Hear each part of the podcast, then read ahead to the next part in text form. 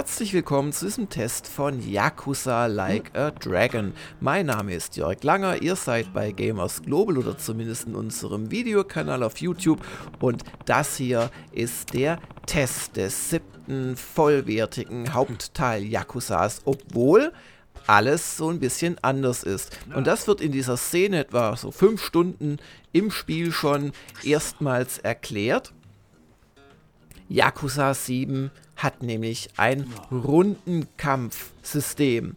Also wie bei JRPGs, in Wahrheit doch ein bisschen anders, dazu komme ich noch. Und hier wird erklärt, warum der Herr in der Mitte, unser Hauptheld, der Ichiban Kazuga, alles Mögliche das sieht in den Kämpfen an komischen Gegnern.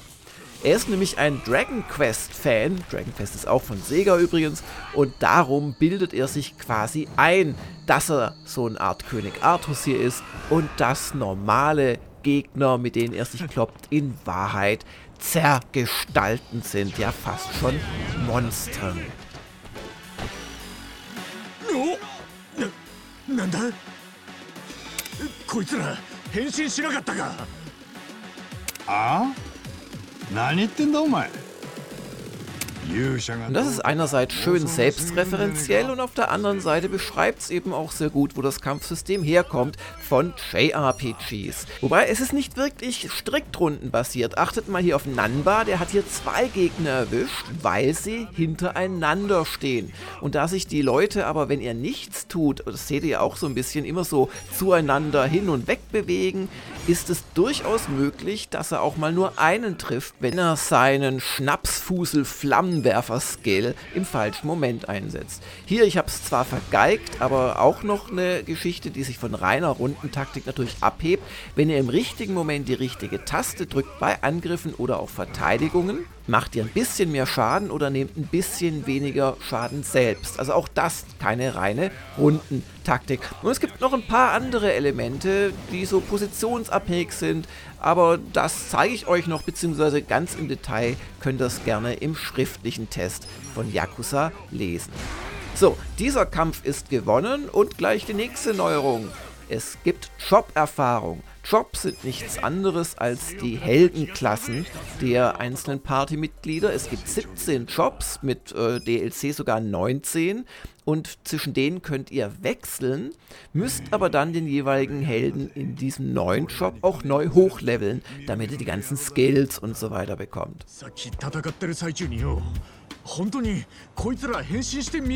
Natürlich ist auch der Held selbst eine wichtige Neuerung. Dieser Ichiban, übrigens heißt Ichiban der Beste oder mein Favorit auf Japanisch, also er muss sehr begeisterte Eltern gehabt haben. Allerdings wurde er in einem Soapland, in einem Puff großgezogen. Zwar nicht in diesem, der hier gerade gezeigt wird und der Teil der Handlung ist, aber naja, jedenfalls ist er so eine Art Weise. Bis er übrigens hier hierher kommt im Spiel, sind schon etliche Stunden verstrichen. Das neue Yakuza fängt mit einem Prolog zum Prolog zum Prolog an. Und ich habe mal auf die Uhr geschaut, das waren so etwa vier Stunden, als es dann wirklich losging in Yokohama, dem neuen Schauplatz. Das heißt, vorher seht ihr andere Schauplätze noch. Zwischendrin gibt es nochmal einen Ausflug. Aber im Grunde ist Yokohama die neue Spielwelt und sie ist auch größer als die bisherigen Spielwelten. Von diesen Neuerungen, also Kampfsystem, Spielwelt und Held mal abgesehen, ist das neue Yakuza wie alle bisherigen Yakuzas. Es ist eine relativ seltsame Mischung, wenn man mal drüber nachdenkt, aus einer durchaus ernst gemeinten, sich auch selbst ernst nehmenden und oft auch recht, ja, drastischen Hauptstory mit etlichen Verwicklungen und Intrigen auf der einen Seite und auf der anderen ist es voll mit skurrilen Nebenquests, mit putzigen Dialogen, mit Fremdschämgeschichten wie diese ganzen Bordellgeschichten, aber auch mit abstrusesten Gegnertypen. Und diese Mischung, die ist doch recht einzigartig. Und das ist natürlich das, was Yakuza-Fans im Allgemeinen auch so toll finden.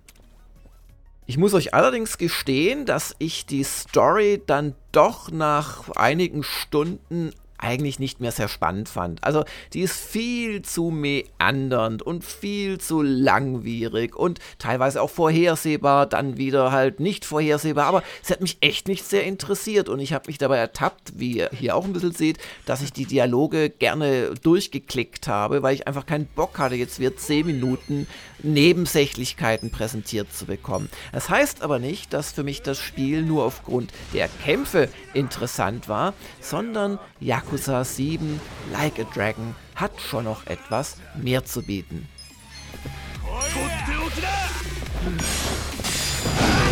Und das sind neben den Kämpfen sicherlich auch die Story-Sequenzen. Ich fand zwar die Handlung insgesamt echt dröge. Mein Gott, das wie viel Yakuza ist es jetzt, wo es eine Intrige in der Intrige hinter der Intrige gibt. Aber gleichzeitig sind einzelne Cutscenes wirklich klasse gemacht. Toll auf Japanisch vertont. Die englische Sprachausgabe gefällt mir weniger. Gut finde ich das Deutsch. Die Untertitel, die ich brauche. Ich spreche kaum Japanisch. Die Szenen an sich sind klasse. Aber es ist so die Gesamthandlung, die einfach zu lange braucht, um irgendwo hinzuführen.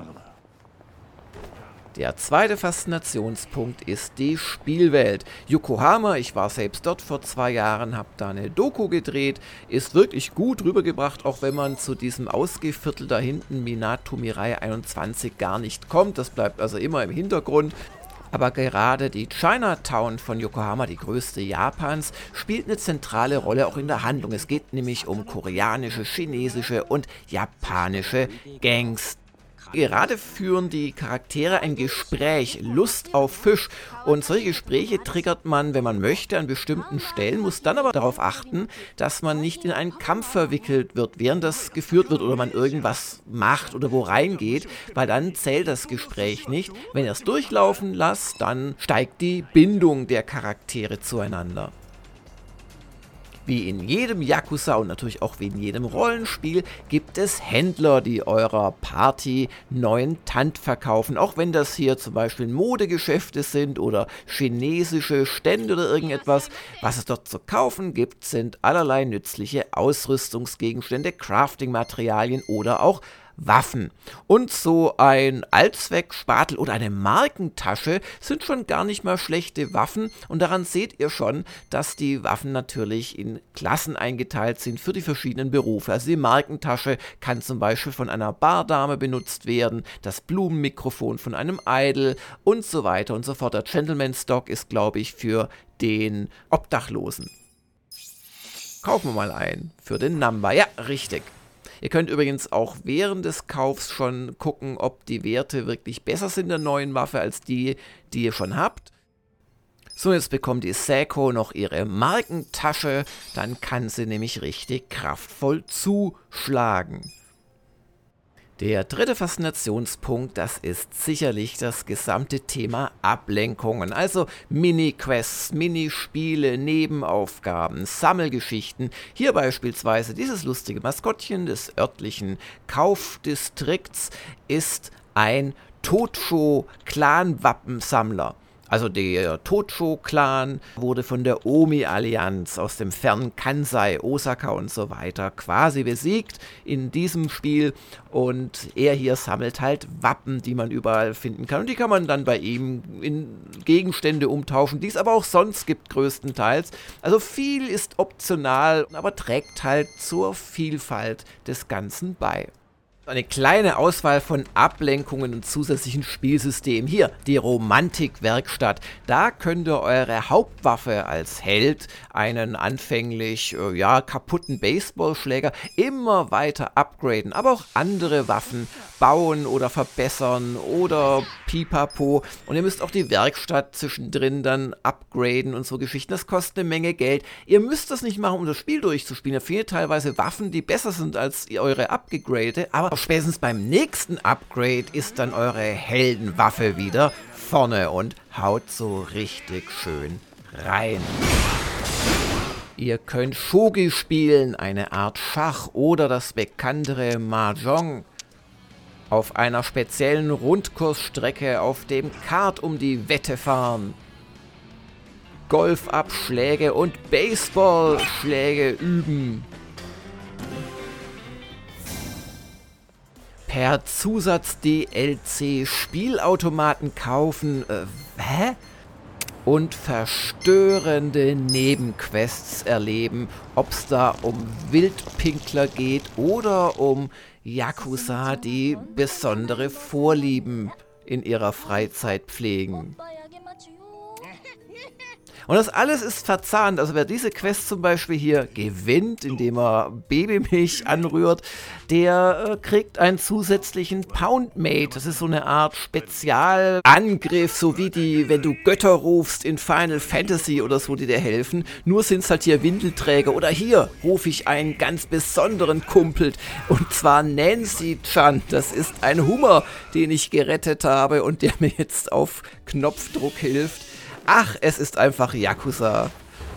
Oder Bossgegner. Wie könnten Bossgegner aussehen in diesem Spiel? Natürlich besonders schlimme Yakuza, aber nein, es gibt zum Beispiel auch diesen Bagger, den ihr im Dungeon des Spiels, bei dem ersten Besuch des Dungeons besiegen müsst. Und dieses Dungeon, das besucht ihr dann noch mehrfach und es wird auch immer schwerer, da könnt ihr dann aufleveln. Also auch hier deutliche Rollenspielanleihen. Ja, und ich könnte wirklich Dutzende von Kämpfen zeigen und einer ist fantastischer oder abstruser als der andere. Hier dieser Hellraiser-Verschnitt, gegen den wir hier kämpfen. Ah, da mache ich doch mal den Rolltritt der Bürodame. Oder wir lassen unsere Bardame Saeko eine tödliche Visitenkarte werfen.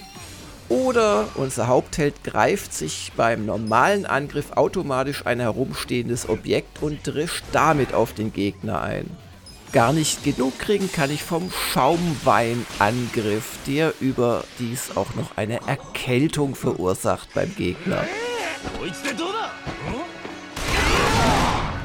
Der letzte Punkt, weswegen ich Yakuza Like a Dragon so mag, sind die Charaktere, die uns näher rücken als in früheren Spielen. Denn wie in jedem guten RPG geht es auch mal ins Gasthaus. Das ist hier der Survive Club.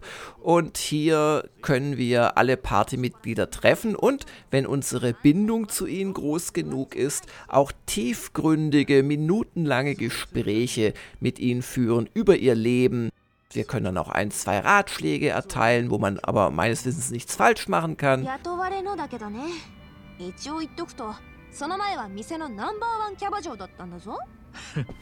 Dann steigt unsere Beziehungsstufe und sie kämpfen noch besser zusammen, die beiden Charaktere. Und wenn wir gerade in der Bar sind, gibt es hier natürlich auch noch Karaoke-Einlagen.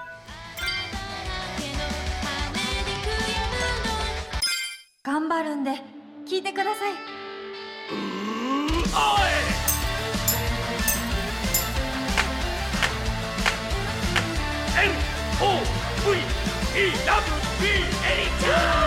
まれ変わるのさボランテイ Let's fly high like a butterfly 欲に溺れ罠にはまり Go, go! Genug gesungen? Dann geht's in ein Minispiel, das mich mehrere Stunden lang begeistert hat. Und zwar baut ihr aus anfangs total kleinen und runtergewirtschafteten Shops ein Firmenimperium auf. Das ist weitgehend optional, aber wollt ihr euch wirklich solche Werbespots, die ihr dann als Cutscene zu sehen bekommt, ab und zu entgehen lassen? Oder die Nebenhandlungen, die damit zusammenhängen? Vor allem macht das Spiel wirklich Spaß. Ihr müsst Angestellte anwerben und so geschickt anhand ihrer Fähigkeiten auf die Shops verteilen, dass ihr mit minimalen Kosten das Maximum an Geld herausbringt. Natürlich müssen die Angestellten motiviert sein. Dann gibt es regelmäßig Aktionärsversammlungen, wo ihr dann in einer Art Kampfspiel eure besten Angestellten gegen die Aktionärsvertreter kämpfen lasst. Und ich habe bis jetzt nicht kapiert, wie das so richtig funktioniert, aber es macht irgendwie Spaß. Es gibt auch so eine Art Joker, dass er ein ehrliches Sumimasen dann macht und das hilft euch dann wieder ein paar Sekunden lang. Und wenn ihr versagt und nicht alle ausgeschaltet oder euch freundlich gesinnt sind am Ende, dann wird's halt nichts mit dem Aktienkurs. Und der Ichiban, der Firmenlenker, ist dann völlig fertig und bricht zusammen. Seid ihr hingegen erfolgreich in diesem Minispiel, im Minispiel, dann gibt es natürlich eine Belohnung. Eure Angestellten werden besser, der Aktienkurs steigt. Und ihr kriegt auch Geld auf euer eigentliches Spielerkonto und irgendwann zieht ihr dann in ein schniekes Hochhaus mit Blick auf die Vergnügungsmeile um und das alles ist einfach schön. Und damit möchte ich auch zum Ende kommen dieses Testvideos. Trotz der drögen Story, die viel zu breit gewalzt wird, viel zu langsam vorankommt, hat mir das Yakuza Like a Dragon großen Spaß gemacht, aufgrund der Vielfalt der Charaktere, der gelungenen Rundenkämpfe und der Spielwelt. Ich empfehle euch den Kauf, wenn ihr RPGs mit erstaunlichem Setting bevorzugt oder auch einfach von Fans der Serie seid. Meine Wertung beträgt 8.5 von 10. Diesen Test gibt es als Audio, als Text und als Video auf www.gamersglobal.de und wenn ihr uns auf YouTube guckt, dann vergesst doch nicht den Abo-Button zu klicken. 100億円